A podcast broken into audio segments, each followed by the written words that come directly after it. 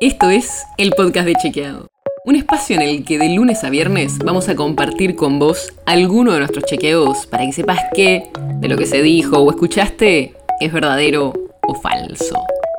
También te vamos a presentar las verificaciones que hacemos de las desinformaciones que andan circulando por ahí y vamos a traerte datos y contexto para entender mejor las noticias. Soy Olivia Sor. Hoy vamos a empezar con una situación hipotética, así que acompáñame en este pensamiento. Imagínate que sos papá y tu bebé nace un viernes. Bueno, ahora pensá que ese mismo lunes siguiente tenés que volver a trabajar. Así es hoy la ley argentina.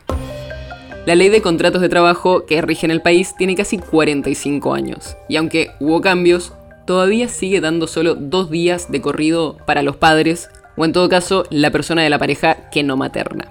Hay algunas provincias o arreglos particulares que ofrecen más, pero la ley nacional dice esto. Y además solo aplica a los que tienen un trabajo registrado, o sea, en blanco. Toda la gente que tiene empleos informales o es monotributista no tiene estos derechos. Pero aún así, los más privilegiados tienen solo dos días. Y los especialistas que consultamos coinciden en que el sistema argentino tiene dos grandes problemas. Primero, que las personas no tienen los mismos derechos, sino que depende de si tienen un empleo formal, informal o autónomo. Si hablamos de familias heterosexuales o del mismo sexo, o si se gesta o se adopta un hijo, por solo nombrar algunos ejemplos. Pero además, el segundo problema es que las licencias son bajas a nivel internacional. La licencia por maternidad en el país es de 90 días, cuando el mínimo recomendado por la Organización Internacional del Trabajo, la OIT, es de 98 días.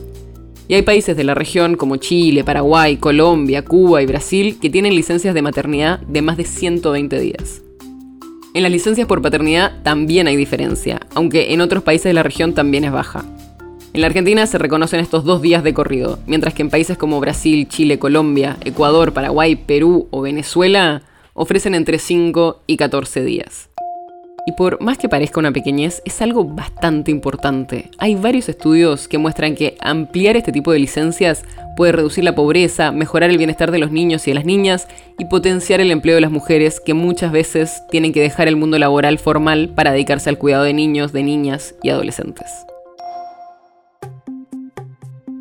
El podcast de Chequeado es un podcast original de Chequeado, producido en colaboración con Posta.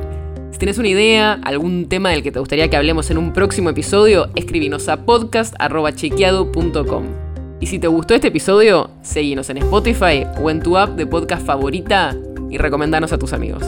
Si querés más información sobre esto o sobre otros temas, entra a chequeado.com o sumate a nuestras redes. Soy Olivia Sor.